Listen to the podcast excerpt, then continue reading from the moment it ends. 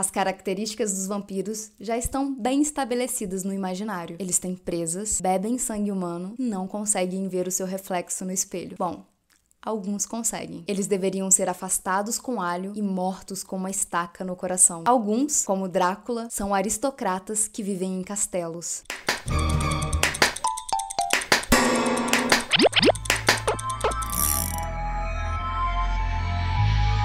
Bem-vindos ao especial do Bu. Eu sou a Mia e eu espero que vocês gostem.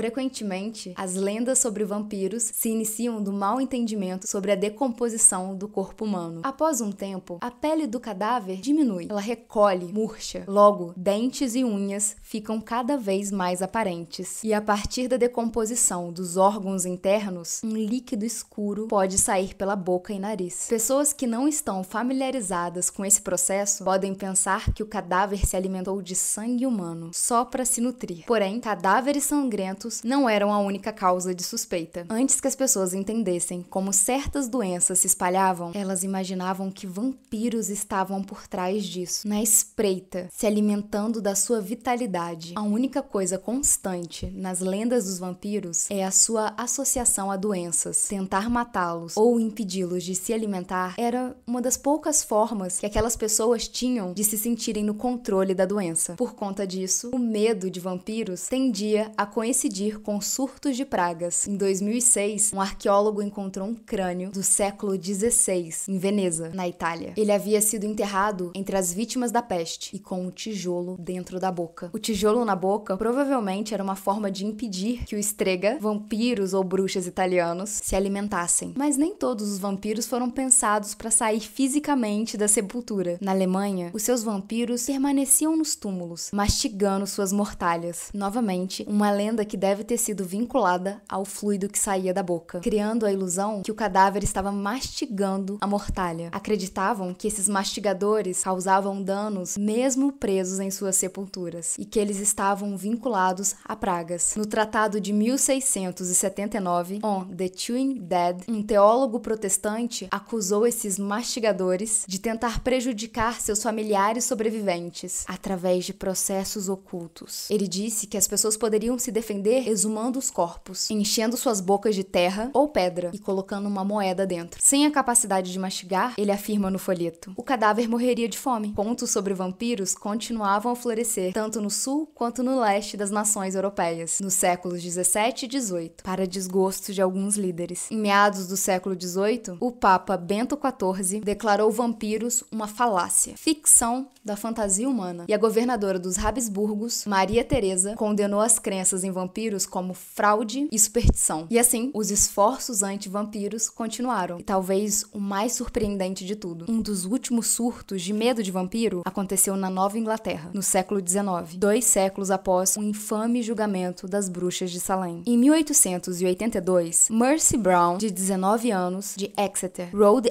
Island, morreu de tuberculose. Agora, tanto a mãe quanto a irmã estavam mortas, e só sobrara o irmão Edwin, que também estava doente. Vizinhos preocupados suspeitavam que a mãe e a irmã estivessem se nutrindo da vitalidade do menino, tentando prejudicá-lo, sugando. Quando abriram o túmulo de Mercy Brown, encontraram sangue em sua boca e no coração e consideraram isso um sinal de vampirismo. Os vizinhos queimaram o coração da Mercy, misturaram as cinzas em uma poção e deram para o seu irmão, uma tática comum anti-vampiro. A poção foi feita para curá-lo, porém, meses depois, ele morreu. Esse não foi um acontecimento isolado. Michael Bell, folclorista e autor de Food for Dead, estima que existem uns 60 rituais anti-vampiros, pelo menos que são conhecidos na Nova Inglaterra, do século 18 e 19, mas que devem existir vários outros, tanto nos Estados Unidos quanto em outros países. Esses rituais eram mais comuns no leste de Connecticut e no oeste de Rhode Island, diz Brian Cole, professor de história da Universidade Central de Washington. Ele está escrevendo um livro sobre o assunto. Ele acredita que esses rituais foram introduzidos como tratamento médico durante a Revolução Americana. Por médicos alemães. Por isso, ele acredita que muitas das características dos vampiros da Nova Inglaterra são de vampiros alemães. Ao contrário dos vampiros sugadores de sangue romenos, os vampiros da Nova Inglaterra permanecem em seus túmulos, prejudicando os seres vivos com magia. Porém, ele acredita que as práticas anti-vampiros vêm de várias partes do mundo, diretamente para Nova Inglaterra. A poção anti-vampiro, que consistia em arrancar o coração do cadáver, queimá-lo, misturar em um líquido e dar para a vítima, também era praticada na Romênia. Seja qual for a origem do mito na Nova Inglaterra, ela se iniciou pelos mesmos medos, doenças e o desejo de contê-las. Durante o surto de vampiros na Nova Inglaterra, na Europa, eles já estavam nos livros, como The Vampire, de 1819, Carmilla, de 1871 a 72 e Drácula, de 1897. Por mais que fossem extraídos do medo das lendas sobre doenças, esses vampiros eram mais aristocráticos e sensuais